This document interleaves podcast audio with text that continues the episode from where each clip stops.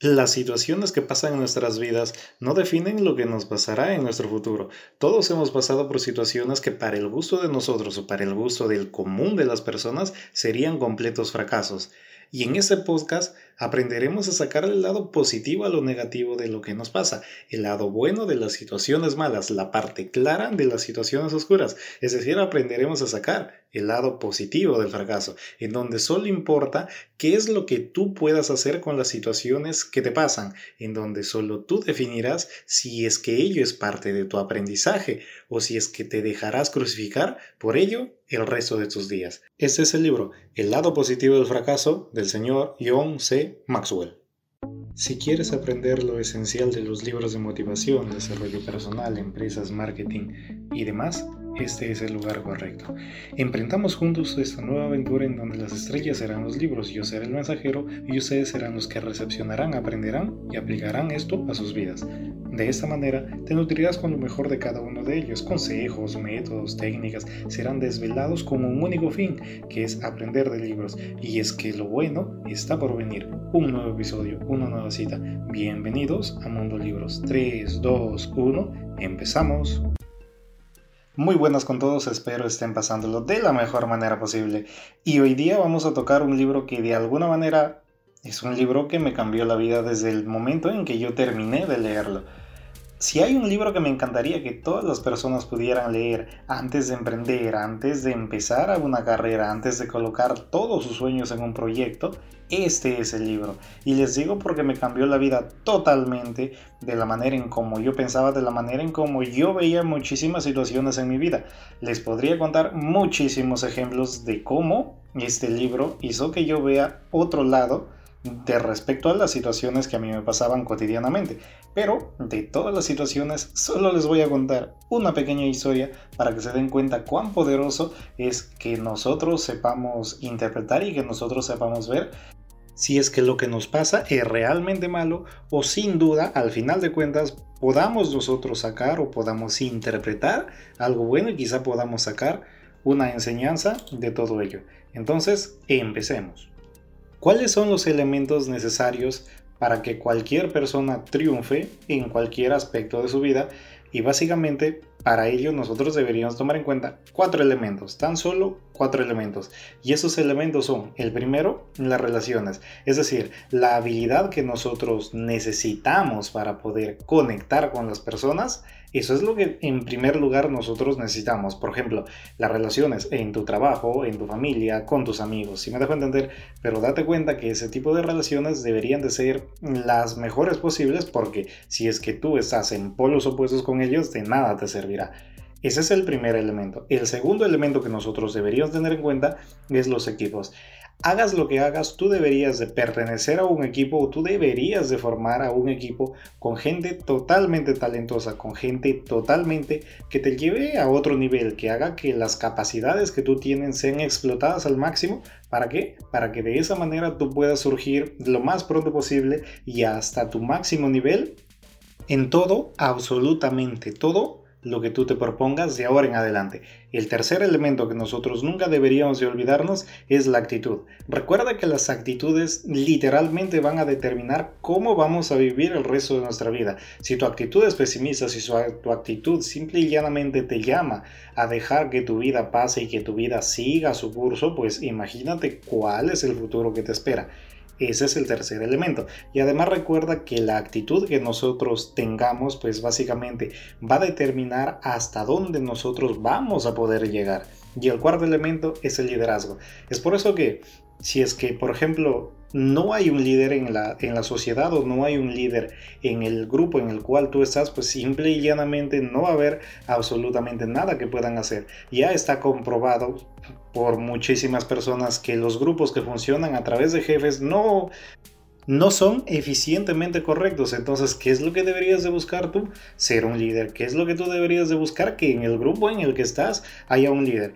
Aprovechando ello, me gustaría que si es que tienen tiempo o si es que quieren aprender más de líderes, vayan también a chequear el podcast que hicimos de tribus del señor Seth Godin. Entonces pueden buscar en nuestro canal y simplemente ahí lo van a encontrar todo.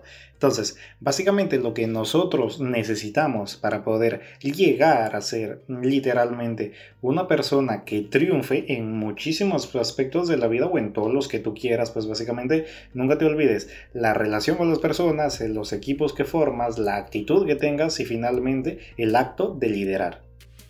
Preguntémonos entonces, ¿cuál es la mayor diferencia que hay entre la gente que triunfa y entre la gente mediocre? ¿Cuál creen que es? ¿Qué creen que hay en ellos? ¿Acaso creen que son personas bendecidas? ¿Acaso creen que de alguna manera para alcanzar esas cosas increíbles tuvieron que heredar una eh, fortuna enorme o quizá ustedes creen que estas personas de alguna manera encontraron formas ingeniosas de aumentar sus ganancias en sus departamentos o en las empresas en las que ellos trabajan o en las que ellos dirigen. ¿Qué hace que esas personas descubran literalmente cosas extraordinarias para que pasen en su vida? O quizá ganan premios que tú dices, oye, ¿por qué esa persona lo gana? ¿Por qué no yo? Y es que pareciera que muchísimos de ellos literalmente lugar en donde pisan pues simple y llanamente lo convierten en oro, por decirlo de alguna manera. Y es que de alguna manera nos hace pensar que ellos respecto del promedio, pues literalmente a las personas promedio los dejan en la nada. ¿Qué es lo que tienen de bueno ellos o qué es lo que les hace diferentes?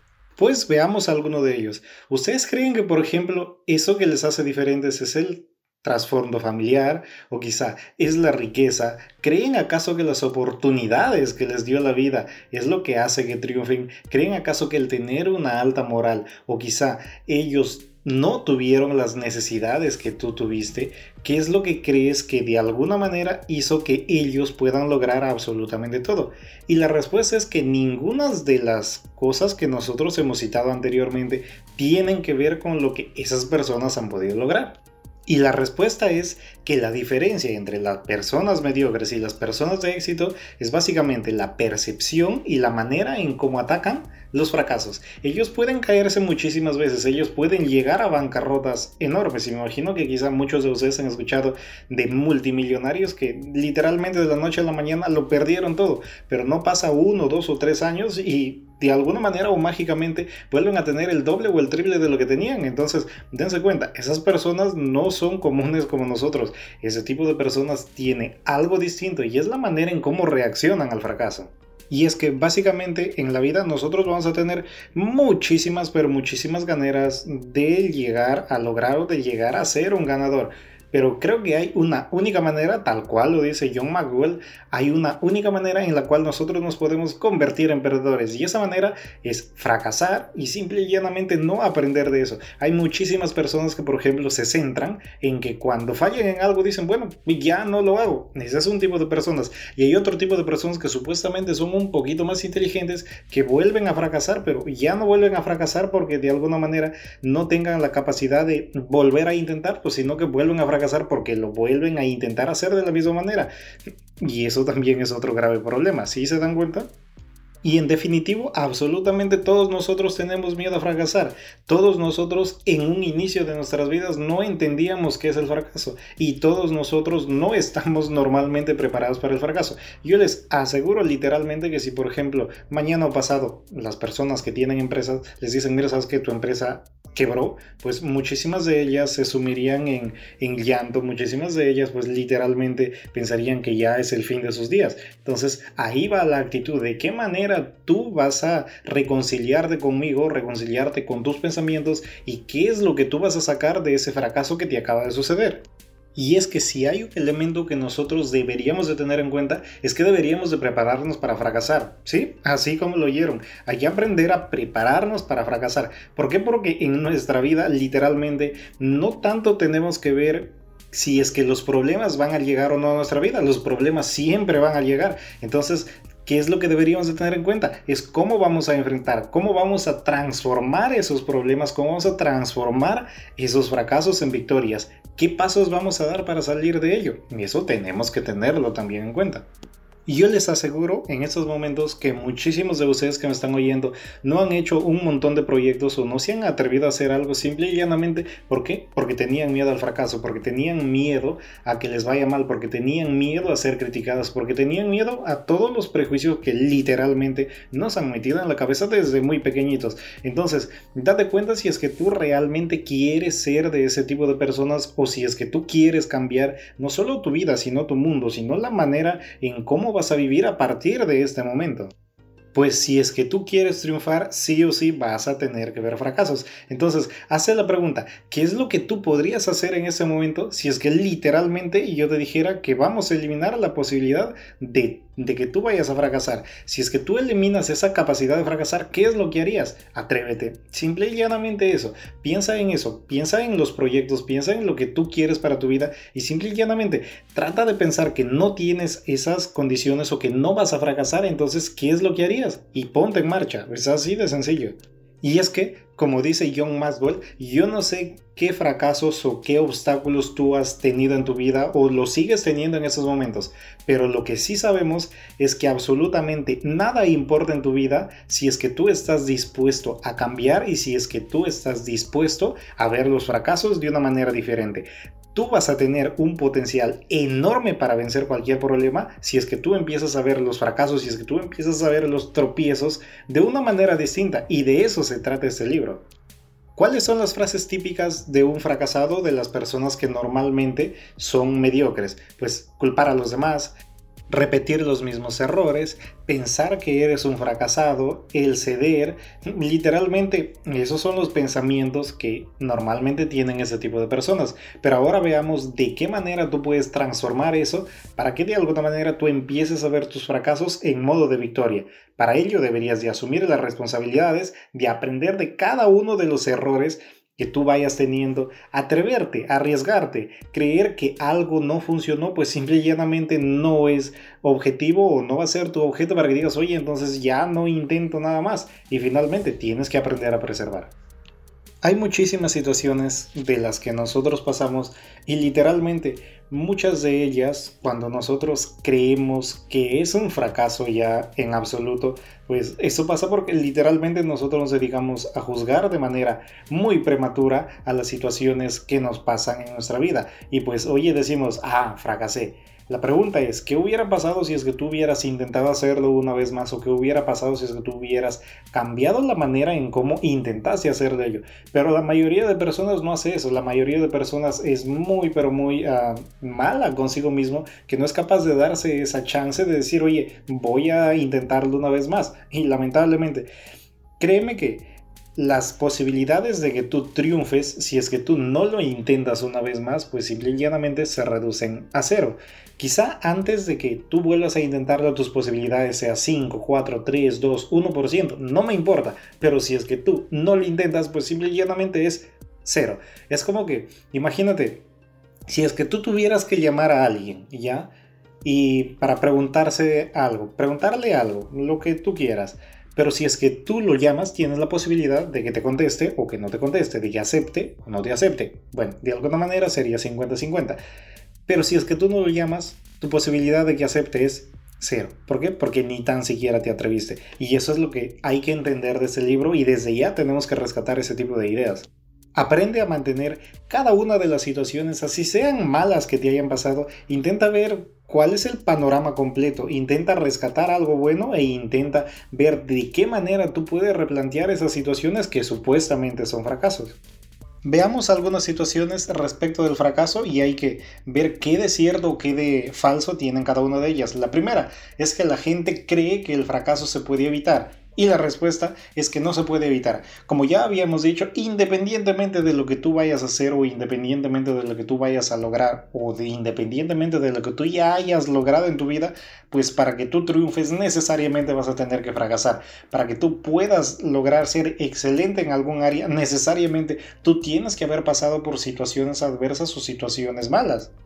¿Y qué es lo que te quiero decir con esto? Que tú deberías de aprender las lecciones que te da cada uno de los fracasos que te van sucediendo en tu vida. No hay faltas, sinceramente, sino siempre solo son lecciones, independientemente. ¿Saben qué es lo mágico de esto? Y yo me he dado cuenta casi de un tiempo muy cercano para acá, es que absolutamente cualquier proyecto que tú tengas o cualquier idea que tú tengas, debes hacerla, debes intentarla. ¿Por qué? Porque, date cuenta, imagínate, como ya habíamos dicho en un podcast anterior, si es que tú lo haces y de alguna manera te sale bien, bueno, habrías triunfado, ¿cierto? Pero imagínate que tú lo haces y te sale mal, el detalle no es que fracasaste, el detalle es que aprendiste cómo no hacerlo. Entonces, si es que tú lo ves desde ese punto de vista, cuando tú intentas hacer algo, siempre vas a ganar porque o lo que tú has pensado se va a hacer realidad o simple y llanamente has ganado experiencia. ¿Para qué? Para que sepas ya cómo no hacerlo.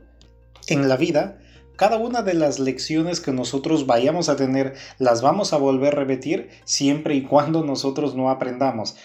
Es como la frase que decía, a cocachos aprendí mi labor de colegial, ¿cierto? Si es que tú no aprendes de la lección, pues imagínate, vas a volver a tener los mismos horrores, diría yo. Ya no son errores, sino horrores. Lo siguiente es que si tú no aprendes de las lecciones fáciles, imagínate, ¿qué serán de las difíciles? Eso también hay que tenerlo en cuenta.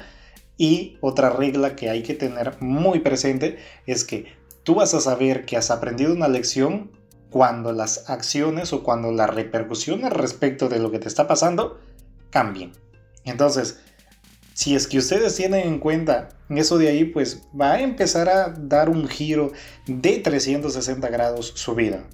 Las personas creen que fallar es el resultado de algo y que creen, John Maxwell nos dice que no. ¿Por qué? Porque ni el fracaso ni tampoco el éxito es como que decir, oye, es un lugar físico al cual tú vayas a llegar.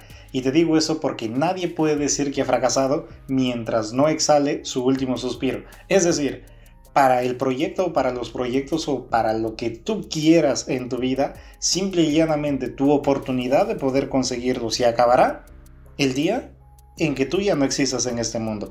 Ese día sí podrías decir que el fracaso, si en el caso de que no lo logres, sería tu meta, pues no, o de alguna manera sería, como dice acá, eh, un resultado de algo, pero mientras tú sigas viviendo tienes las posibilidades de lograrlo.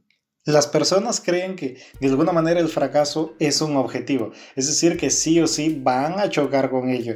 Y el detalle no es ese, imagínate, hay muchísimas personas que han podido llegar a tener todo lo que han querido, pero ¿qué crees? ¿Que acaso ellos han triunfado a la primera, ellos han triunfado a la segunda, ellos han triunfado a la tercera? No, se dice que las personas que han llegado a tener absolutamente todo lo que tienen y quieren en la vida, aproximadamente han tenido que intentarlo en promedio 3.8 veces. Entonces imagínate, la pregunta que te hago es, ¿cuántas veces tú has intentado cambiar tu vida? ¿Cuántas veces tú has intentado hacer algo distinto por ti? ¿Cuántas veces tú has hecho por ti mismo ciertas acciones. ¿Para qué? Para que literalmente la vida en que tú estás viviendo, el mundo en el que tú te desenvuelves, siga como está. ¿Qué es lo que has hecho por cambiar? Pues si es que tú te das cuenta que la media es de 3.8 y tú ni tan siquiera la has intentado una vez, ¿cómo quieres que cambie tu vida? Eso va a ser imposible. La gente cree que el fracaso es un enemigo y en realidad no lo es. Y te digo esto porque, de alguna manera, si hay un motivo por el cual las personas tienen un miedo enorme a intentar hacer ciertos proyectos o a intentar tan siquiera cambiar su vida, es literalmente porque siente que el fracaso sí o sí se lo va a encontrar. Y no es así. Al contrario, como estábamos diciendo, el fracaso debe de servirte como catalizador. El fracaso debería de servir como un medio para que tú aprendas, un medio para que tú sigas intentándolo. No entiendo por qué pensar que el fracaso simple y llanamente es algo malo. En realidad es algo bueno. ¿Por qué? Porque te da enseñanzas. Ya depende de ti si es que aprendes o no, pero en realidad los fracasos siempre te van a dar enseñanzas, siempre te van a dar una nueva chance. ¿Para qué? Para que tú vuelvas a intentarlo.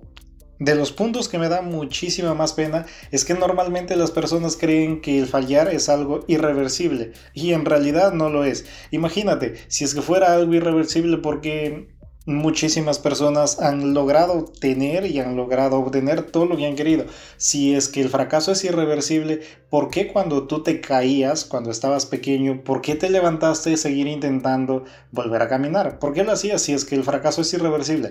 Y es que hemos dicho, ¿no? Hemos dicho que literalmente cuando nosotros crecemos nos quitan eso, ¿cierto? Cuando nosotros somos muy pequeñitos nos dicen, hey, vamos, tú puedes, intenta caminar, intenta decir tus primeras palabras, intenta ser mejor que yo si me dejo entender, pero conforme tú, es, tú vas creciendo, tú vas abriéndote al mundo, empiezas a darte cuenta que ya no tienes esas mismas palabras que tenías atrás, que ya no tienes a las mismas personas diciendo, hey, tú puedes. Y es literalmente porque empiezan a bajarnos las alas y es algo que nunca debieron hacer con nosotros. Y ese es uno de los motivos por los cuales nosotros empezamos a tener temores y temores enormes.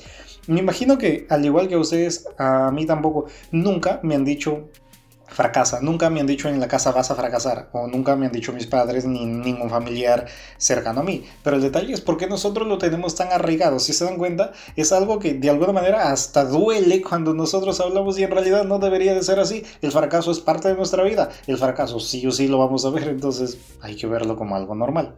es así de sencillo. Hay muchísimas personas también que creen que el fracaso es algo así como que un sello que te colocan y ya está.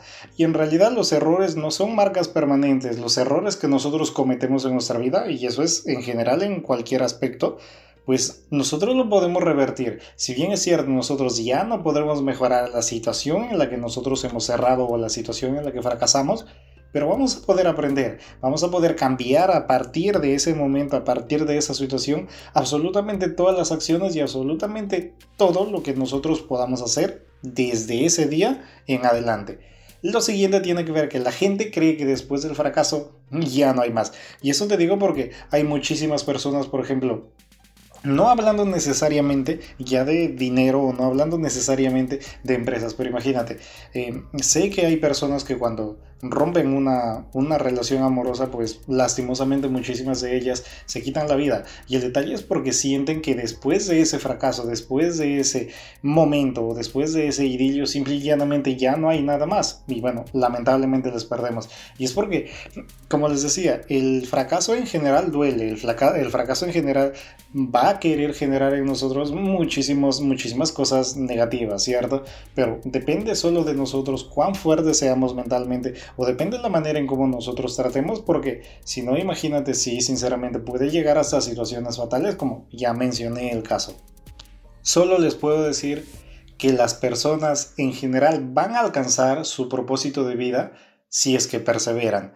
Todas aquellas personas que sepan que nunca se van a rendir, todas aquellas personas que den un impulso más, todas aquellas personas que den la milla extra, como muchísimos autores lo dicen, van a lograr todo lo que quieren. ¿Por qué? Porque no sé si es que a corto plazo, no sé si es que a mediano plazo, no sé si es que a largo plazo, pero tarde o temprano, esa perseverancia, la actitud que tú lo pongas, va a ser muchísimo más superior respecto de las cosas negativas que te vaya a pasar. La verdad terrible es que absolutamente todos los caminos que te van a llevar al éxito van a tener que pasar por el fracaso. Y esos fracasos, pues lamentablemente, si es que tú no haces algo para cambiarlos, pues te va a costar muchísimo. Es muy probable que quizá no puedas salir de ahí y para eso estamos nosotros, para eso está John Maxwell que nos quiere dar esa nueva oportunidad que nosotros tenemos, que nos quiere enseñar que el fracaso no es algo más que una situación que no es eterna. El fracaso es algo que no sé si hoy día, no sé si mañana, pero va a tener que pasar. Es como dicen, luego de toda tempestad va a llegar a la calma y eso es lo que literalmente son los fracasos. Simple y llanamente son estaciones temporales que vamos a pasarlas porque tenemos que pasarlas y vamos nosotros sí tenemos que aprender. Definitivamente vamos a tener que aprender. Demasiadas personas creen que es un proceso fácil llegar a tener o llegar a conseguir, vamos a llamarlo así, lo que tú quieras en la vida. Y el detalle no es ese. El detalle es que cuando las personas se dan cuenta que literalmente para que tú puedas conseguir muchísimas cosas, tienes que levantarte temprano, tienes que dormir tarde, tienes que estar, qué sé yo, tan siquiera dormir dos o tres horas al día. Ustedes serían capaces de eso, ustedes serían capaces de dejar de ver televisión, ustedes serían capaces de dejar de irse a fiestas con sus amigos para poder lograr todos sus objetivos que tienen. ¿Ustedes son capaces de eso? Bueno, entonces ustedes tienen un paso adelante respecto del resto de personas. Eso es lo que nos quiere decir John Maxwell. Que no importa en general cuál es el talento que tú tengas, pero si es que tú empiezas a ver las cosas negativas o el fracaso desde otra perspectiva, y si es que tú tienes una perseverancia enorme en lo que estés haciendo, pues vas a triunfar. Entonces hay que hacerlo. Y pues, como nos dice en el libro, nosotros literalmente vamos a tener dos opciones y vamos a tener que tomar una, si es que ya la hemos, no la hemos tomado, claro está. La primera es que, ¿acaso vamos a pasarnos la vida durmiendo y evitando los fracasos a todo costo? Esa es la primera, que creo que la mayoría de las personas hace eso. Y la segunda es que nos vamos a levantar, nos vamos a despertar y vamos a darnos cuenta que el fracaso es simple y llanamente el precio que vamos a tener que pagar. ¿Por qué? Para poder nosotros lograr lo que queramos en la vida. Tú quieres ser, qué sé yo, el mejor doctor, lo vas a poder ser. Tú quieres cambiar la vida de tu familia, lo vas a poder hacer. Pero el detalle es que necesitas de ti. No vas a necesitar que alguien venga y te toque la puerta. Necesitas de ti, necesitas cambiar la manera de pensar, necesitas cambiar tu manera de ser, necesitas cambiar la manera en cómo estás viendo toda tu vida en general. Porque creo que desde el momento en que tú te das cuenta que tu vida puede cambiar y puede cambiar para bien, simple y llanamente ya no tendrás ningún obstáculo para poder conseguir mm, literalmente lo que quieras conseguir en tu vida. Hay una frase de Thomas Alva Edison que me gustaría que intenten aprenderla. ¿Por qué? Porque es muy probable que si es que ustedes se dan cuenta del trasfondo que tiene esta idea, es muy probable que desde este momento, cuando ustedes terminen de escuchar este podcast, van a poder cambiar desde ya su vida. Y la frase decía lo siguiente, muchísimos de los fracasos en la vida los experimentan personas que no se dan cuenta cuán cerca estuvieron del éxito cuando decidieron darse por vencido. Con esto te quiero decir que nunca te des por vencido, no importa si es que todo está en contra de ti, no importa si es que tus papás, tu familia, tus amigos, todos te dicen que no es posible, pues el solo hecho de que tú creas que tienes esa posibilidad de lograrlo, desde ya, tienes el chance y nunca te rindas, no importa el momento en el que estés pasando, en el nivel familiar, en el nivel empresarial, en el nivel de trabajo, no importa. Pero si es que tú tienes la actitud necesaria para poder cambiarlo, lo vas a lograr. Hay una parte del libro que me encanta cuando habla John Maxwell y dice en un encabezado eh, que literalmente cada genio pudo haber sido un fracasado. Y eso lo dice porque, por ejemplo, a Mozart lo dijeron que su ópera Las bodas de Fígaro eran demasiado ruidosas. O, por ejemplo, a Van Gogh. ¿Sabían ustedes que, por ejemplo, Van Gogh en toda su vida solo vendió una un único cuadro, imagínense. O por ejemplo Tomás Alba Edison, que literalmente es de los inventores más prodigiosos de toda la historia. Cuando era jovencito, literalmente lo decían que eran de las personas que era imposible de poder aprender nada. O Einstein, que de alguna manera lo dijeron que nunca llegaría muy arriba. Y básicamente ese tipo de situaciones o ese tipo de comentarios, imagínate, a personas enormes, porque son enormes, son conocidas mundialmente, porque literalmente cada uno de ellos, en las ramas en las que ellos estuvieron, cambiaron el mundo, ¿sí? Imagínate si es que ellos hubieran tomado esos conceptos o esas alegaciones que hicieron hacia ellos, lo hubieran tomado como ciertas, pues hoy no existiría un Mozart, hoy no existiría un Van Gogh, hoy no existiría un Einstein, hoy no existiría un Tomás Alva Edison. Y pues créanme que si es que no existirían ninguno de esos genios, muchísimas de las cosas que nosotros tenemos en este momento tampoco existirían. A ellos les dieron muchísimas razones para que digan que ellos no van a poder hacer nada en la vida o para decir que ellos son unos fracasados. Frente a las adversidades, al rechazo y a los errores, las personas que son exitosas siguen creyendo en sí mismos y se rehusan a considerarse unos fracasados. Veamos cuáles son las habilidades que deben de tener los triunfadores. ¿Para qué? Para que ellos siempre triunfen o de alguna manera para que estén capacitados para vencer. Lo primero es que los triunfadores siempre van a rechazar el rechazo. Lo siguiente tiene que ver con que los triunfadores ven el fracaso como algo temporal, es decir, el fracaso ellos saben que va a pasar tarde o temprano. No les importa si es que va a pasar hoy día, no les importa si es que va a pasar mañana. Lo que ellos saben es a ciencia cierta que va a pasar. Lo tercero es que los triunfadores ven los fracasos como acontecimientos aislados. Y eso es literalmente porque, como ya estábamos diciendo, sí o sí van a tener que pasar los fracasos.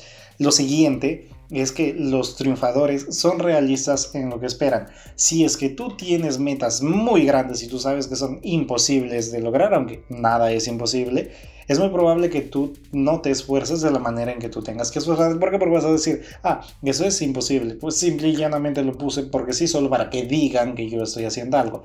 El quinta, la quinta forma es que los triunfadores se concentran en lo que pueden hacer y no se están concentrando en las habilidades que no tienen o simplemente no se están concentrando en la vida de otras personas. Lo sexto es que los triunfadores varían las estrategias conforme va pasando lo que van haciendo, conforme van viendo de la manera en cómo se desarrollan sus, sus proyectos, de la manera en cómo se desarrolla su vida, ellos van cambiando de estrategias. Y lo séptimo tiene que ver con que los triunfadores siempre van a insistir. No importa si es que tú les das maneras o no importa si es que tú les vas a dar motivos para que tú te des cuenta que eso no es posible. Simple y llanamente ellos van a volver a insistirlo hasta que lo puedan lograr, porque esa es la característica de los triunfadores.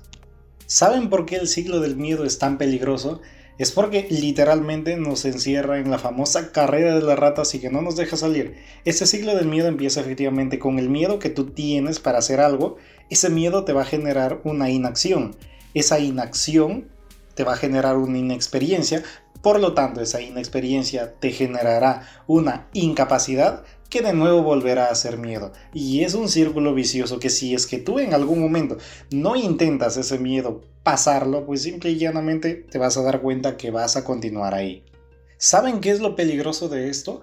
Que el detalle de que tú estés en un estado de inacción te va a producir enormes efectos negativos. El primero es la parálisis, es decir, que vas a dejar de hacer las cosas. ¿Por qué? Porque te pueden llevar al fracaso. Lo segundo tiene que ver con el aplazamiento, es decir, tú dices, oye, no lo hago hoy día, lo vuelvo a hacer mañana. Y eso es porque literalmente tú estás concentrado en lo malo. Lo tercero es la falta de propósito. Si es que tú no tienes un propósito, pues imagínate, creo que tienes un montón de desventajas. Y te digo eso porque literalmente cuando tú tienes falta de propósito, tú vas a empezar a tener ciertas actitudes que van a hacerte sentir o, de alguna manera van a hacerte validar lo que tú sientes en ese momento.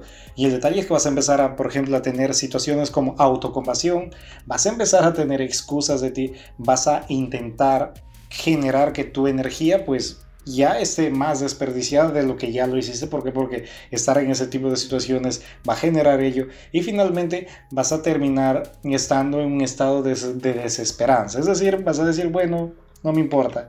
¿Qué importa? Es la vida que tengo, es la vida que voy a tener y bueno, pues no, a nadie le importa. O cosas así.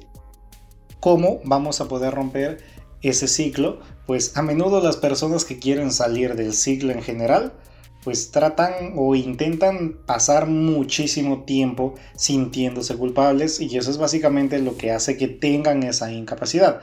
¿Y qué creen? El motivo por el cual este ciclo es tan venenoso es porque literalmente a muchísimas personas nos atrofia y literalmente hace que la gran mayoría de nosotros no podamos hacerlo nunca, no podamos salir nunca de ese ciclo.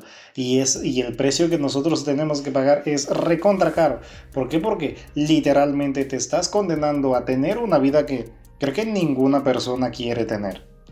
Para conquistar ese miedo, las personas tenemos que sentirlo y a pesar de sentir ese miedo, tenemos que dar el primer paso. Siempre he dicho y básicamente también en libros anteriores hemos dicho que lo más pesado o de alguna manera lo más difícil va a ser dar ese primer paso.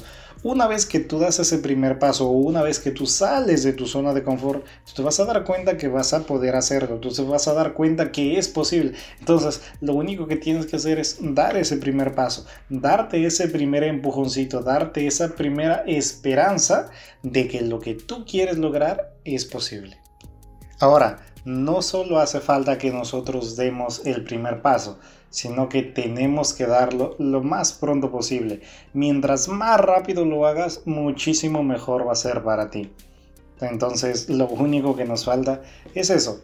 Atrévanse a dar el primer paso y en el menor tiempo posible, porque de nada va a servir que ustedes quieran dar ese primer paso, quizá de acá a 30, 40 años, cuando ya quizá no tengan la energía necesaria, cuando ya quizá estén en sus últimos días de vida, pero el detalle no es ese, el detalle es que tenemos que hacerlo lo más pronto posible. Mientras más rápido intentes ello, pues créeme que muchísimo más antes tú vas a empezar a tener situaciones o vas a empezar a ver el lado positivo literalmente de, todo lo que te estaba pasando o vas a empezar a disfrutar en todo caso lo que tú estás planeando para tu vida.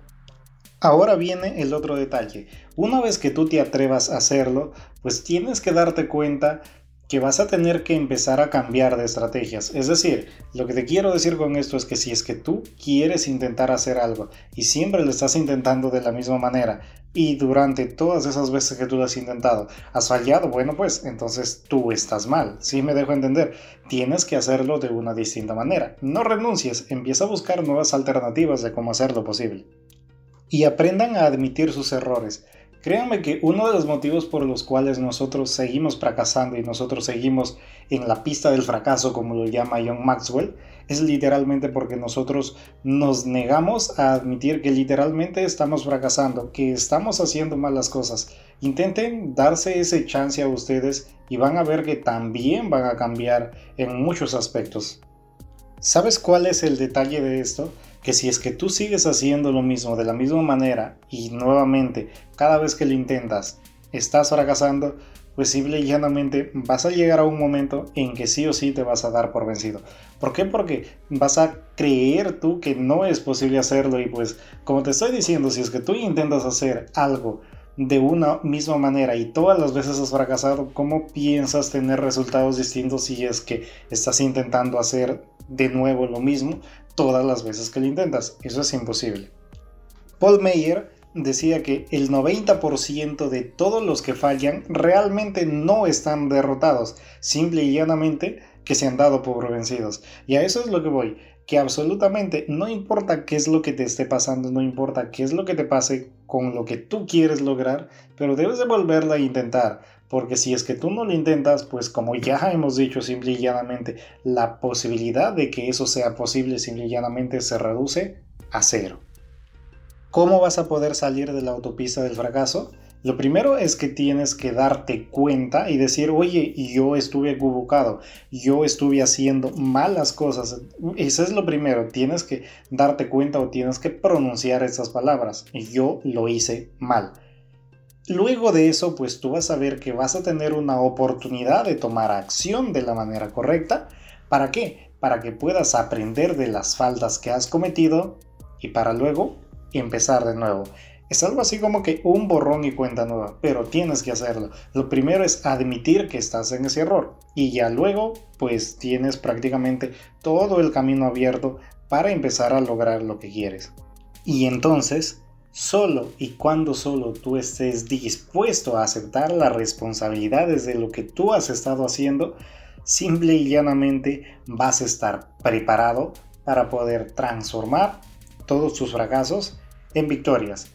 No importa si es que lo que a ti te llevó a ese estado de fracaso sea o quién haya sido, eso no importa. Solo tienes que darte cuenta que el fracaso en sí pues no viene de alguien de afuera. El fracaso, la estación de fracaso o esa sensación de fracaso es meramente un aspecto interno, un aspecto que solo tiene que ver contigo. Si es que tú crees que has fracasado, pues depende de ti. Si me dejo entender, y es algo que muchísimas personas no entienden. Las personas creen que el haber fracasado es un aspecto externo y no es así. Si es que tú crees que has fracasado es porque tú lo has decidido así. No tiene que ver con nadie afuera, es, tiene que ver contigo.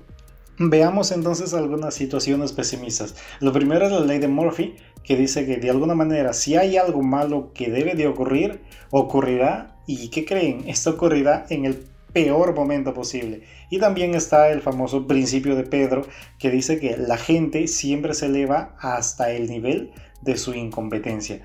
Dense cuenta, yo no sé por qué esto tuvo que salir a la luz, pero bueno, lastimosamente sale. Y eso es literalmente uno de los motivos por los cuales las personas, muchísimas personas, tienen miedo a salir, tienen miedo a enfrentarse a la vida. Hay otro que me gustaría que ustedes lo analicen y dice así, tarde o temprano tenemos o vamos a tener lo que nosotros esperamos tener. Si me dejo entender? Ahora, cuando ustedes escuchen esta última frase, quiero que ustedes intenten darse cuenta o intenten saber si es que esa última frase, tarde o temprano, tenemos lo que esperamos tener.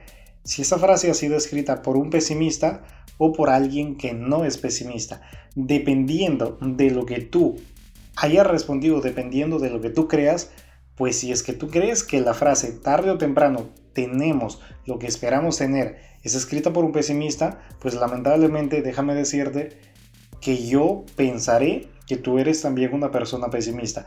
Pero si es que tú crees que la frase tarde o temprano tenemos lo que esperamos tener fue escrita por un optimista, pues de alguna manera felicitaciones. ¿Por qué? Porque tú estarás a un paso adelante respecto del resto de personas. Y eso es lo que les decía. Muchísimas veces nosotros inconscientemente ya tenemos ya ideas preconcebidas que de alguna manera pues tenemos que cambiarlas, tenemos que mejorarlas. Y como estábamos diciendo, el fracaso es algo interno. Pero ¿qué creen? El éxito también. Entonces, si es que tú quieres triunfar, pues lo primero que tienes que hacer es ganar la guerra en tu mente. Y es por eso que no sé si ustedes han escuchado a decir, antes de generar millones físicamente, esos millones tú tendrás que habértelo generado en tu mente. ¿Por qué? Porque ese es el primer paso. Imagínate si no, ¿por qué las personas que se ganan la lotería de la noche a la mañana, pues en poco tiempo literalmente vuelven a estar en la situación en la que estaban anteriormente o simple y llanamente están peor de que antes que ellos ganen la lotería. Entonces imagínate, es precisamente por eso, porque muchísimos de nosotros no estamos preparados para ese tipo de situaciones. Entonces imagínate, si es que tú no tienes o no sabes cómo vas a administrar ese dinero o de qué manera vas a hacer que prospere, pues no sé qué estamos haciendo en esta vida, ¿no? Es por eso que tenemos que prepararnos, tenemos que prepararnos principalmente mentalmente para luego empezar a conseguir el resto. Hay muchísimas personas que son incapaces de superar los daños y todas aquellas situaciones que podemos llamarlo fracaso anteriores y literalmente viven rehenes y viven encraustrados en esas situaciones de su pasado. Y si es que ellos continúan con esa vida, pues simplemente nunca van a poder salir de ese círculo vicioso. Y claro está que en el mundo en el que vivimos, que es muy imperfecto, pues definitivamente hay muchísimas cosas malas. Por ejemplo, la gente se enferma, este, hay un montón de abusos, pero simple y llanamente tienes que darte cuenta de algo, que ninguna de las tragedias deben de impedirte ni a ti ni a nadie tener una visión positiva, el ser productivo y querer tener una vida distinta, querer tener una vida plena. ¿Por qué no? No importa los reveses, ya estábamos diciendo, no importa los reveses que tú tengas en tu vida, pero si es que tú intentas sacarle el lado positivo de ello, pues vas a lograr sinceramente muchísimas cosas buenas para ti.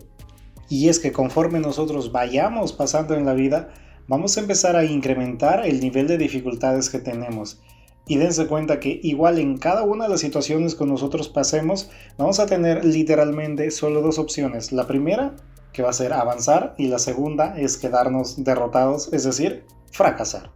Solo debes de tener en cuenta que cada nuevo día, que cada nueva oportunidad que te da la vida, pues simple y llanamente es un nuevo punto de partida. ¿Para qué? Para que tú puedas cambiar, para que tú puedas darte un nuevo chance de dar o de tener la vida que creo que todos nos merecemos. Eso es lo que nunca deberías de atender, que cada día es una nueva oportunidad. Y es como decíamos siempre, nunca, absolutamente, nunca debes de darte por vencido. Y no importa ni la manera en cómo tú hayas llegado hasta acá y tampoco importa lo que tú hayas enfrentado. Simple y llanamente no debes darte por vencido porque eso es lo principal que debemos de tener en cuenta dense cuenta que hay muchísimas personas que se dan por vencidas como ya estamos viendo antes de haber sido derrotadas y ustedes no deberían de ser ese tipo de personas, ustedes deberían de ver qué es lo que pueden hacer con eso.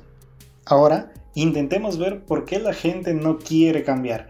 A la gente no le gusta admitir que necesita cambiar y si están dispuestos a alterar algunas cosas de ellos, por lo general se sentan a aspectos que tienen que ver meramente físicos, meramente cosméticos. Y la idea no es esa. De nada sirve que tú físicamente te veas distinto si es que internamente no has hecho ningún cambio. Cualquiera que quiera vivir en un mundo mejor, pues simple y llanamente lo primero que debe de hacer es cambiar. Cambiar sus actitudes, cambiar lo que quiere, cambiar la forma en que ve la vida. Por ejemplo, Alfred Adler decía que podríamos cambiar nuestra vida entera e incluso la actitud de la gente que nos rodea simple y llanamente haciendo algo. Y eso es cambiando nosotros. Y no sé si es que ustedes han escuchado muchísimas veces cuando te dicen, oye, si es que tú quieres cambiar el mundo, primero intenta cambiar tú. Efectivamente, lo dijo este Alfred Adler. Tenemos que tener en cuenta este tipo de actitudes, tenemos que empezar a cambiar nosotros para que nuestro medio empiece a cambiar. Nos quejamos de los políticos, nos quejamos de la corrupción, nos quejamos que esto debería de cambiar, pero ¿qué estamos nosotros haciendo para cambiar? Nosotros somos parte de esta sociedad, nosotros deberíamos educar a los que vienen detrás de nosotros, a nuestros hijos, a nuestros familiares, que no sean así. ¿Por qué? Porque simple y llanamente si no, vamos a seguir en ese círculo vicioso. Sé que cuando tú vayas a cambiar tu manera de pensar, va a haber muchísimas personas que te van a excluir literalmente de tu vida. Y te digo eso porque desde ya tienes que tenerlo en cuenta. Pero créeme que va a valer la pena.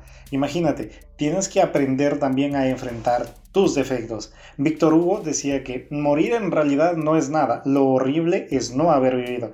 Y es por eso que les digo, nosotros podemos hacer cambios en esa sociedad, nosotros podemos hacer cambios en nuestras vidas, pero para ello nosotros primero tenemos que ver qué es lo que tenemos, lo bueno, lo malo. Lo malo hay que desecharlo y lo bueno hay que potenciarlo, pero para ello tenemos que estar conscientes de lo que somos y conscientes de lo que tenemos. ¿Qué pasos deberíamos nosotros de seguir para ver si es que estamos atacando nuestros defectos? El primero es que deberíamos vernos a nosotros mismos con la mayor claridad posible. Lo segundo es que debemos de ser sinceros con nosotros y admitir todos los defectos que tenemos, porque absolutamente todos tenemos defectos. Lo tercero tiene que ver con que nosotros deberíamos de tratar de descubrir con alegría todas nuestras capacidades. Hay muchísimas personas que dicen, oye, yo no soy bueno para nada. Y desde ahí date cuenta que tú te estás limitando. En realidad todos, absolutamente todos, tenemos una cualidad o algo en lo cual nosotros de alguna manera sobresalimos respecto del resto. Lo cuarto tiene que ver con que tenemos que aprender a desarrollar las actividades que hacemos con pasión. La mayor pasión posible que nosotros le podamos meter, hay que ponerla. Hay que dejar todo, literalmente todo en la cancha. Aprende a desarrollar tus virtudes, busca un plan para ver cuáles son las virtudes que tengas y en función a eso obtén el máximo potencial que tú puedas sacar a eso que tú tienes, a tus potenciales. Es por eso que yo les estoy diciendo, hay que ver ello. Ahora, quienes desean transformar sus fracasos en victorias, tienen que dejar de poner su atención en ellos mismos y tratar de dirigir toda su atención hacia las demás personas. Les digo esto porque muchísimas veces nosotros somos tan sensacionalistas con nosotros mismos que creemos que somos la última chupada del mango, como dirían por acá. Entonces, Primero, lo que nosotros vamos a necesitar es pensar en el resto antes que en ustedes. Una de las principales causas de los pensamientos negativos y de una mala salud en general es el egocentrismo. Es pensar que nosotros somos el centro de atención de todas las personas. Intenta desarrollar un espíritu dadivoso. Cada vez que veas a alguien que necesita de ti, ayúdala. No necesariamente esa persona tiene que pagarte, no necesariamente esa persona tiene que retribuirte con algo, pero intenta ayudar, intenta darle la mano. ¿Por qué no? Esa es de las cosas que creo que muchísimas personas o muchos de nosotros no tenemos, lamentablemente. Hay personas que nosotros sabemos que necesitan de nuestra ayuda, pero simplemente nos hacemos de la vista gorda. Y eso también hay que intentar cambiar. ¿Cómo nosotros vamos a poder preocuparnos por los demás? Simple y llanamente siguiendo estos sencillos tips. El primero es que deberíamos de poner a los demás antes que a ti. Y con eso te quiero decir lo siguiente. Imagínate, pregúntales si es que se sienten cómodos. Pregúntales, por ejemplo, si es que son tus compañeros, eh, qué es lo que a ti te gustaría o de qué manera tú podrías creer o tú podrías caer mejor a ellos cuáles son los mejores intereses que tienen ellos para ti. Si me dejo entender, preocúpate por el resto. Lo segundo tiene que ver con que intenta que los demás descubran lo que necesitan. Escucha a las personas. Date, date ese, ese privilegio de saber qué es lo que piensan las personas, qué es lo que tienen que decirte. Y lo tercero tiene que ver con que intenta satisfacer la necesidad con excelencia y con generosidad. Y con eso te quiero decir que debes de esforzarte muchísimo para que lo que tú hagas para las otras personas tenga los mayores estándares posibles. ¿Para qué? Para que ellos se den cuenta que por encima de ti está lo que tú quieres hacer por ellos. Eso también debes de tenerlo muy en cuenta. Sin duda, el proceso de triunfar viene a través de los fracasos reiterados que nosotros vayamos a poder tener en nuestra vida y de una lucha constante para poder siempre mejorar en todo lo que nosotros hagamos. La mayoría de las personas acepta literalmente de mala gana si es que quieren triunfar o no. La mayoría de personas, y con esto te digo, cuando digo la mayoría es la gran mayoría de personas, cada vez que tú les hablas de que ellos pueden triunfar, pues lo agarran de mala manera ese tipo de ideas. ¿Y por qué? Porque el solo hecho de que tú lo digas, oye, vas a tener que triunfar, ellos automáticamente meten a su cabeza la idea de que van a tener que sufrir, van a tener que pasar por situaciones de adversidad. Y esto es básicamente porque tienen que reconocer todas las personas que para poder progresar, para poder lograr absolutamente todo lo que quieren, es necesario tener que sufrir algún revés. Nada cae del cielo, nada se te va a ser regalado independientemente de lo que tú vayas a conseguir en esta vida. Y ojo, dense cuenta, desde ya les voy diciendo que entre triunfar o intentar triunfar y entre fracasar, cree que de la peor manera en como nosotros vamos a poder vivir es como fracasados. Y eso creo que ninguna de las personas que está escuchando este tipo de podcast es lo que quiere. Es por eso que a través de John Maxwell yo quiero que ustedes entiendan que tienen las capacidades, que tienen absolutamente todo para que para poder llegar literalmente hasta donde ustedes se lo propongan. Si no estás teniendo fracasos en tu vida, es muy probable que no estés realmente avanzando. Siempre tienes que tratar de generar situaciones incómodas en la vida. Siempre debes de tratar de estar en una situación incómoda. ¿Por qué? Porque esa es la única manera de darte cuenta que vas avanzando, que estás haciendo algo por superarte cada vez más.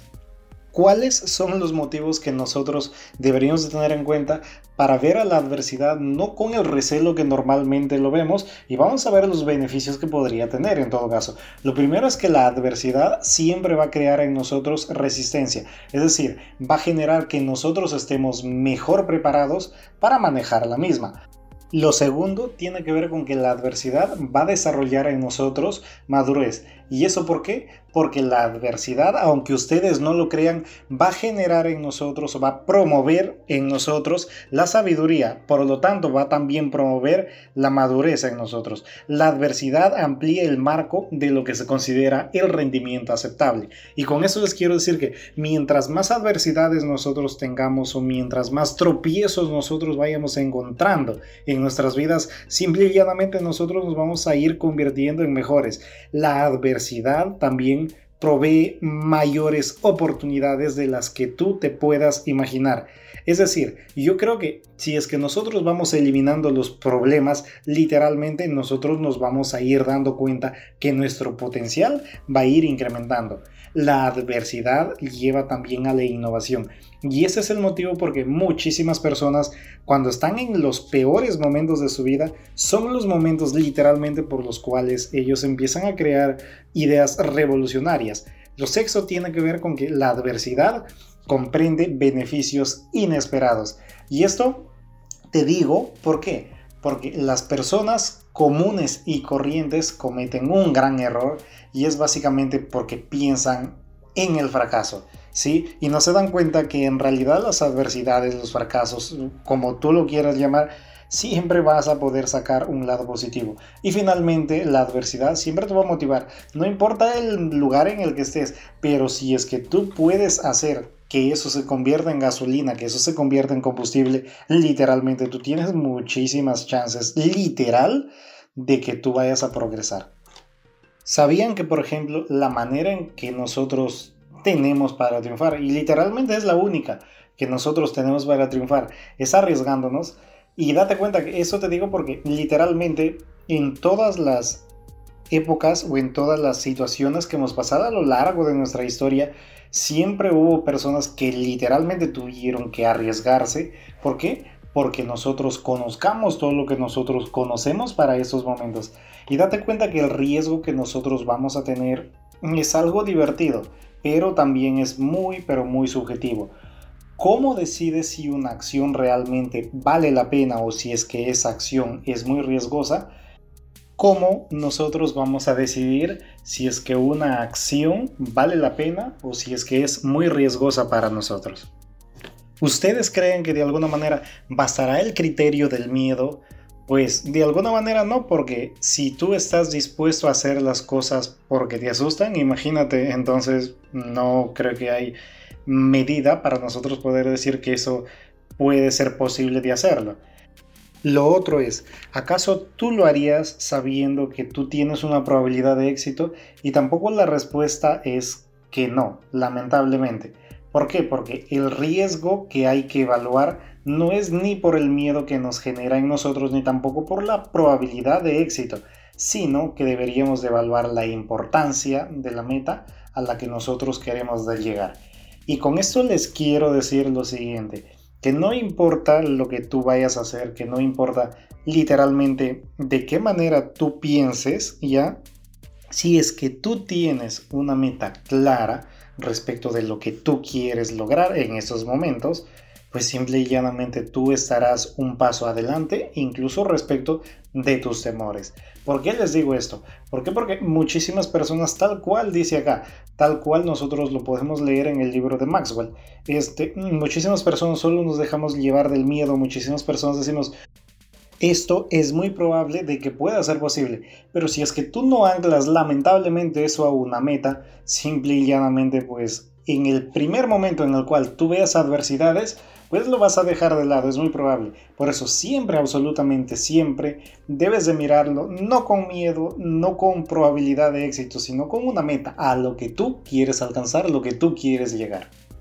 ¿Sabes cuáles son las trampas por las cuales la gente no está dispuesta a arriesgarse? La primera se llama vergüenza. Efectivamente, y es como les conté a las personas que ya están escuchando varios episodios, en un episodio yo hablé que literalmente uno de los mayores miedos que yo tenía es hablar, si me dejo entender, uno de los mayores miedos que yo tenía es expresarme, uno de los mayores miedos que yo tenía es que las personas me digan que de alguna manera yo no... Mm, no sé si decir que no valgo para esto, ya, valga la redundancia, pero a lo que voy yo es que yo tenía muchísimo miedo.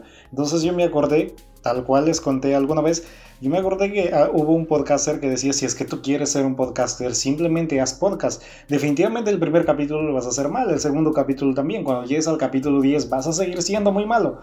Va a llegar el día en que tú llegues al capítulo 100, al capítulo 500 y créeme que tú vas a empezar a mejorar considerablemente. Vas a empezar a tener nuevas herramientas, vas a empezar a tener nuevas actitudes. Entonces eso es lo que yo estoy tratando de hacer. ¿Sí? Pierdan la vergüenza. Y eso es literalmente una de las trampas que nosotros tenemos por los cuales nosotros no nos arriesgamos. La segunda es que de alguna manera la trampa de la racionalización. Es decir, dudamos de que cualquier cosa se haga. Oye, y eso hay muchísimas personas, ¿ya? Cada vez que hay algo por hacerse, pues simple y llanamente nosotros, lamentablemente, las cosas que hicimos pueden ser aminoradas con el tiempo. Lamentablemente las cosas que dejamos de hacer, pues imagínate, lamentablemente van a hacer que eso sea inconsolable. Y eso te digo porque si es que nosotros tomamos desde el punto de vista racional, pues es muy probable que nosotros nos demos cuenta que no podemos hacer muchísimas cosas y eso también hay que sacarlo. La tercera trampa es la trampa de la expectativa desproporcionada. Y efectivamente, como estábamos diciendo, muchísimos de nosotros, cada vez que nosotros queremos zafarnos, pues simplemente ponemos una meta tan, pero tan alta que nosotros mismos sabemos que no es posible. Y es por eso que siempre hemos dicho que cada vez que tú quieras ponerte un propósito, cada vez que tú quieras ponerte una meta, lo primero que tú tienes que empezar es a buscar pasitos pequeños. O en todo caso, si es que tu meta es grande, empieza a ver de qué manera tú puedes dividirlo o subdividirlo. ¿Para qué? Para que mientras tú vayas escalando poco a poco, cada vez te vayas acercando más a esa meta. Y es como que, por ejemplo, imagínense, yo decir, imagínate, ¿sabes qué? Mi meta es llegar a los mil capítulos en Mundo Libros. La pregunta es, ¿qué tengo que pasar para que yo llegue a los mil capítulos? Efectivamente, tengo que pasar por el capítulo 1 que ya pasé, tengo que pasar por el capítulo 10 que también ya pasé. Ahora vamos a llegar al capítulo 20 y próximamente será el 50, el 100 y así sucesivamente. La siguiente es la trampa de la justicia.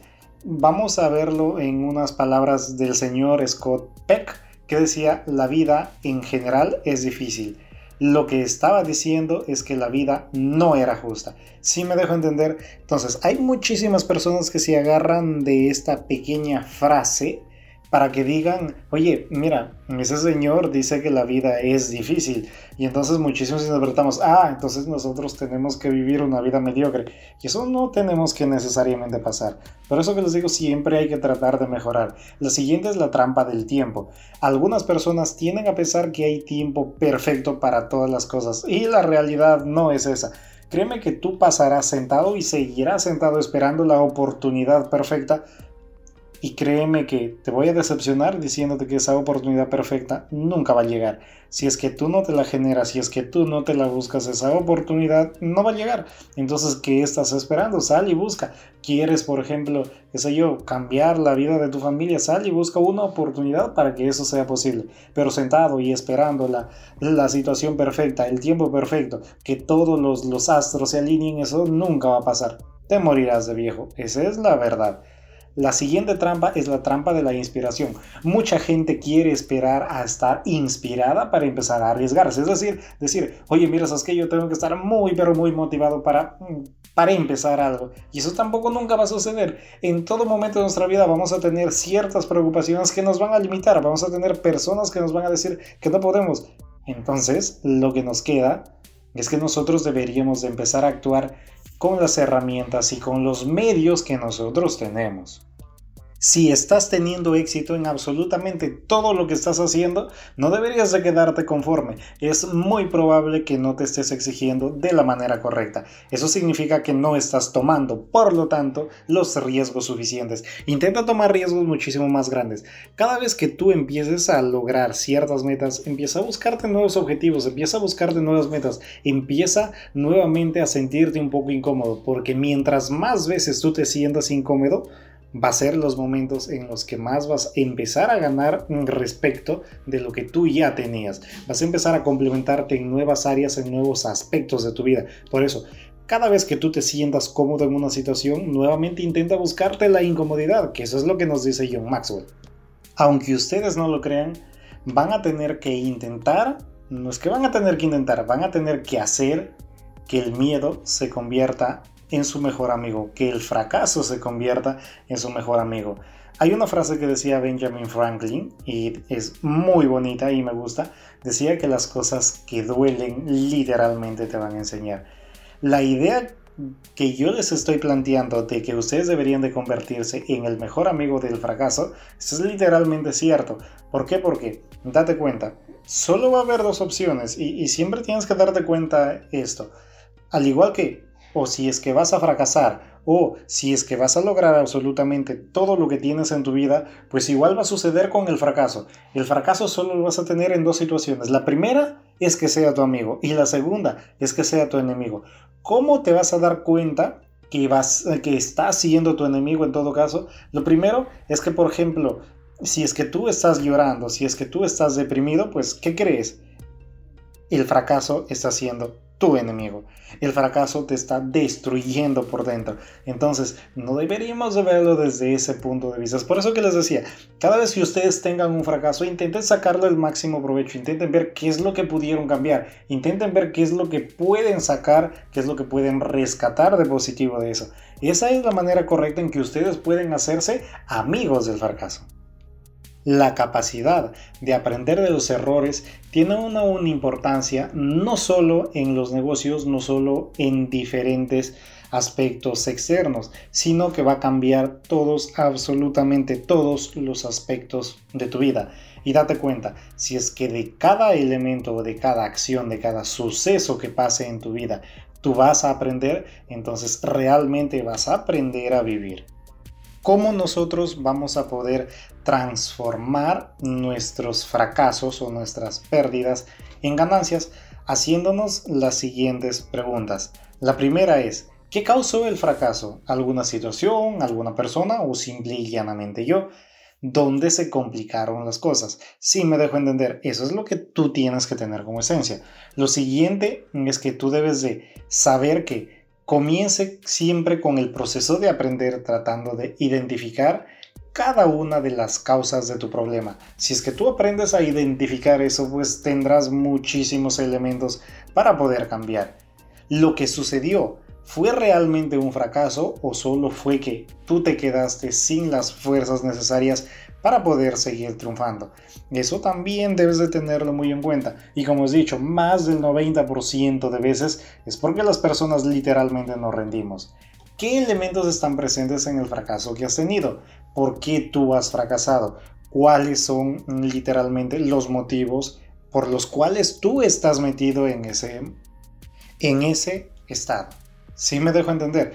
Eso también hay que tener en cuenta. Están tan afectados por las cosas que nos ocurre o que nos confunde de tal manera que no podemos lograr aprender las lecciones que nos dejan las experiencias que vamos pasando. Lo siguiente es que me siento agradecido por las experiencias y como os he dicho, si es que nosotros no vamos a ser capaces de aprender de cada una de las situaciones que nos va pasando, entonces estamos en una seria desventaja. ¿Por qué? Porque lamentablemente vamos a tener que volver a experimentar esa situación porque simple y llanamente si no, no vamos a aprender.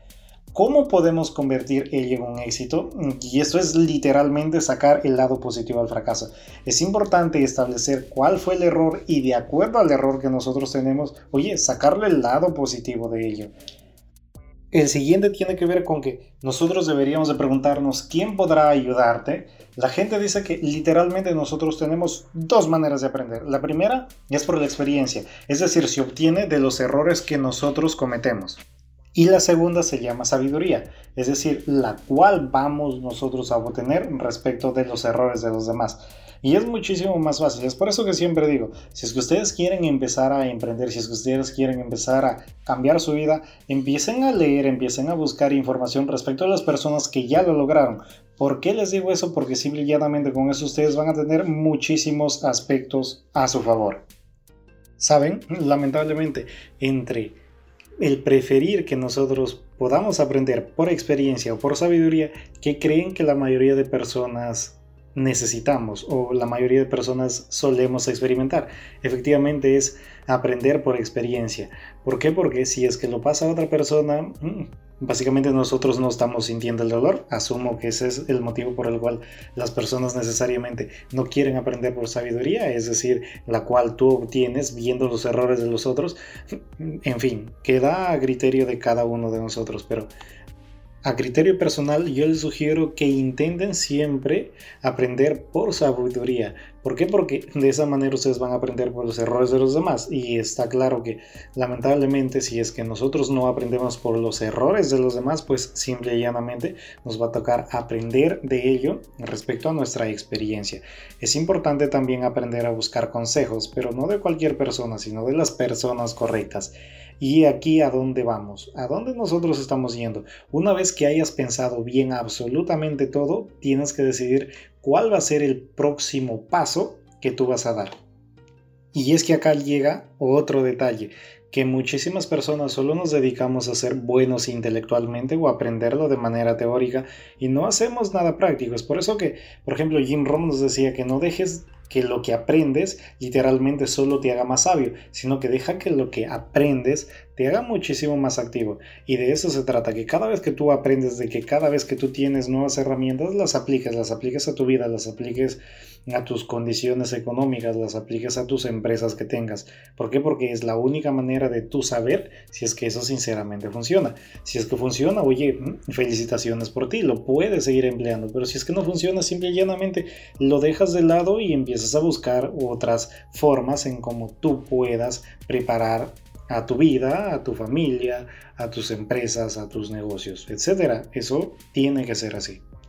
Saben, la mayoría de personas cree que el motivo por el cual las personas literalmente triunfan es por la buena suerte. Y eso no es así. La buena suerte lo crea cada uno. Y eso es a través de un trabajo duro, de practicar, de la autodisciplina, de ser persistente, de no dejarse nunca caer y por encima de todo hacer que tu crecimiento personal sea una prioridad. Y esa prioridad no debe de ser una vez al año, no debe ser una vez en la vida, debe ser diario todos los días antes de acostarte deberías de preguntarte si es que has aprendido algo nuevo. Esa es una, nueva, es una buena manera de tú medir si es que realmente lo que estás haciendo está cambiando tu vida. Porque la mayoría de veces los problemas a los que nosotros enfrentamos son el resultado de nuestras acciones negativas. Entonces debemos de ver nuestros propios errores. hay que aprender a minimizar en la mayor cantidad posible el daño que va a provocar una debilidad en nosotros. Pero ¿cuáles son esas debilidades? La primera tiene que ver con la pobre capacidad que nosotros tenemos de entender a la gente. El peor obstáculo que en general tenemos entre el éxito y nosotros es que no vemos una capacidad o no tenemos una capacidad de entender a los demás. Imagínate, si es que eso no tenemos, pues estamos en una completa desventaja. Lo segundo tiene que ver con una actitud negativa. No sé si han dado cuenta que hay personas que desde el momento en que tú empiezas a hablar con ellas te das cuenta que son negativas a mal no poder. Lo tercero tiene que ver con un mal ajuste, es decir, a veces se impone un cambio en la situación y pues literalmente nosotros por hacer un cambio, valga la redundancia, literalmente por reajustar, pues simple y llanamente hacemos mal las cosas. ¿Por qué? Porque no medimos bien cuál va a ser el efecto de ello. Lo siguiente es que nosotros tenemos a veces un mal enfoque o una falta de enfoque. Las cosas malas ocurren cuando una persona de alguna manera no está enfocada de la manera correcta. ¿Qué pasa, por ejemplo, también si es que nosotros tenemos un compromiso débil? Es decir, si es que tú no estás comprometido al 100%, imagínate qué es lo que vas a poder lograr. El sexo tiene que ver con que nosotros normalmente también tenemos una falta de voluntad para el cambio. Date cuenta que este mundo en el que estamos literalmente va cambiando de una manera muy estrepitosa. Nosotros tenemos que adecuarnos a ese cambio. Nosotros tenemos que darnos cuenta que los cambios son posibles y que los cambios tarde o temprano van a tener que llegar. Lo séptimo tiene que ver con una actitud del menor esfuerzo. Es decir, nosotros queremos ganar muchísimo, pero haciendo menos. Nosotros queremos llegar a muy, muy alto, pero queremos hacer el menor esfuerzo posible. Entonces imagínate, eso no se trata así. Conforme más alto, conforme más tú quieras conseguir en tu vida, pues, ¿qué crees? Vas a tener que esforzarte muchísimo más. El octavo tiene que ver con que nosotros solo muchísimas veces confiamos únicamente en nuestro talento. El talento muchísimas veces nosotros lo tenemos sobreestimado. Es decir, con eso no te quiero decir que el talento no tenga un valor en sí, pero el detalle es que el talento solo no es suficiente. Tenemos que tener muchísimas más herramientas aparte del talento. Uno de esos elementos que nosotros deberíamos de tener es la capacidad de nosotros estar atentos o la capacidad que nosotros deberíamos de tener para reaccionar a las situaciones de fracaso. Imagínate, de nada te sirve ser el mejor o el más talentoso si es que tú no puedes pararte cada vez que tú tengas un fracaso. El noveno tiene que ver con una reacción a una información deficiente. A medida que el ritmo de vida y los negocios crecen, en general la dificultad de ser capaz de conseguir algo pues va a aumentar y eso ya lo habíamos dicho, entonces ya se cuenta eso también. Y el punto número 10 tiene que ver con la ausencia de metas. Si es que tú no tienes metas, si es que tú no sabes hacia dónde vas, si es que tú no sabes hacia dónde te diriges, imagínate, es como que, qué sé yo, pues irte a la guerra y ahí no saber de qué lado está, ¿sí me dejo entender? Cosas así tienes que tener metas. Si es que tú no tienes metas, pues literalmente ahí sí estás perdido y vas a estar perdido para siempre. Creo que sí. El primer elemento que tú deberías de plantearte siempre es una meta. ¿Cuál es el objetivo que tú quieres lograr? Si es que tú no tienes eso, imagínate qué vas a poder hacer. Nada. ¿Saben? Hay una pequeña diferencia entre el fracaso y el éxito. Y esa pequeña diferencia se llama persistencia es el motivo por el cual hace que una persona o fracase o triunfe.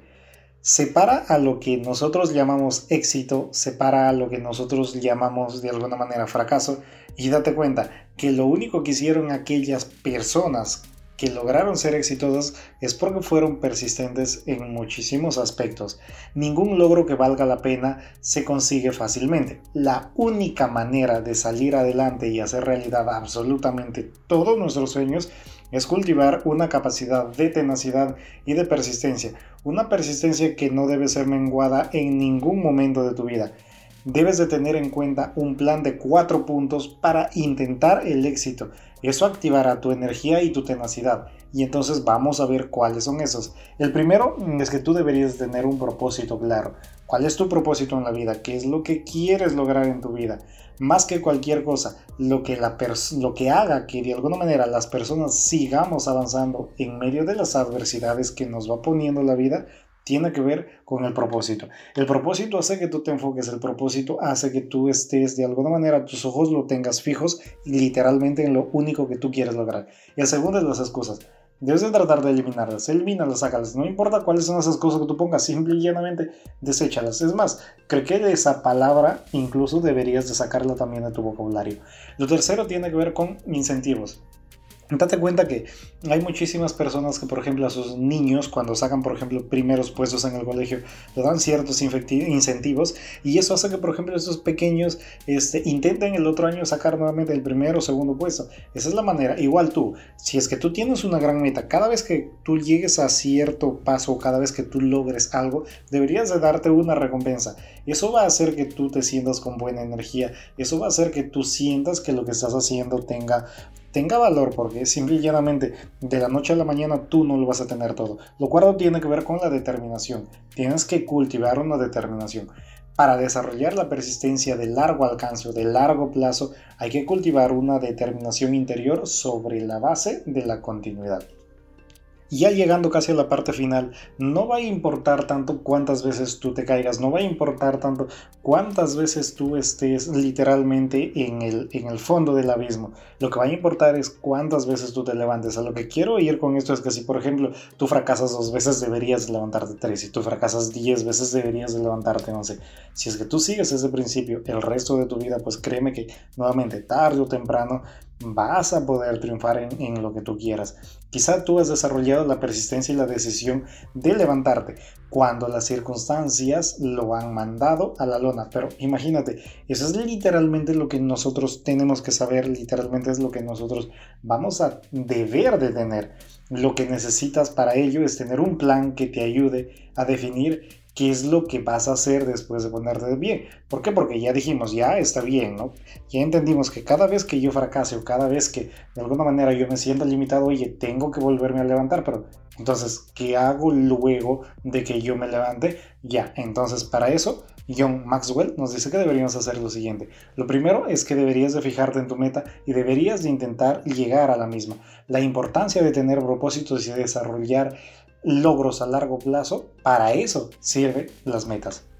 Lo siguiente tiene que ver con deberías de organizar tus planes. Es decir, nuevamente vamos a lo mismo. Si es que tú, por ejemplo, quieres, qué sé yo, llegar a tener, ponte, libertad financiera, no sé, un millón de dólares mensual. Entonces, a lo que voy es a lo siguiente, que deberías de evaluar planes, deberías de verte de qué manera tú puedes llegar a eso de ahí. Sí, obviamente vas a empezar de a pocos, pero igual deberías de empezar a generar tus planes. Eso también hay que tenerlo en cuenta. Lo tercero tiene que ver con que debes de moverte aún que tú tengas el riesgo de fracasar. Sé que muchísimas de las situaciones en las que nosotros hacemos, por no decir todas, ya necesariamente van a tener riesgo, entonces deberías de plantearte eso. Ahora, cuando tú vas a planear, pues no planees respecto al fracaso, planea respecto al éxito. La otra mitad de la batalla es entrar en acción. ¿Por qué? Porque justo en el momento en el que tú vayas a entrar y empieces a ejecutar eso, ahí te vas a dar cuenta que van a llegar los problemas, ahí te vas a dar cuenta que necesariamente vas a tener que perder el miedo a fracasar, vas a tener que aplicar absolutamente todo lo que nos dice John Maxwell en este libro, ¿para qué? Para nosotros poder salir adelante. Y finalmente, deberías tratar de dar bienvenida a los errores. Recuerda que la mayoría de cosas que nosotros tenemos en el mundo es porque literalmente hubo un científico que se equivocó, hubo un científico que por casualidades de la vida dejó algo en su laboratorio. Si me dejo entender, ese tipo de situaciones, al final los errores que nosotros podamos tener pueden convertirse en situaciones de éxito. Eso también deberías de tenerlo muy en cuenta. Avanza siempre basándote en lo que tú eres. Nunca dejes que alguien intente llevarte por un camino en el cual hagan desarrollar de ciertas actitudes o ciertos modos de vivir que no tienen que ver contigo. Imagínate, si no, vas a perder literalmente de las cosas más valiosas que tienes como ser humano, que es tu esencia. Lo otro tiene que ver con que tienes que intentar reevaluar continuamente tus avances. Es decir, si es que tú te das cuenta que ya vas consiguiendo una meta, pues oye, intenta buscarte una más alta, intenta buscarte una nueva. ¿Por qué? Porque es la única manera de nosotros poder sobrevivir, creo yo, a este mundo. A la gente no le gusta examinar sus errores, lamentablemente, aunque eso es precisamente lo que nos conduce muchísimas veces al éxito. Intenta desarrollar nuevas estrategias para triunfar.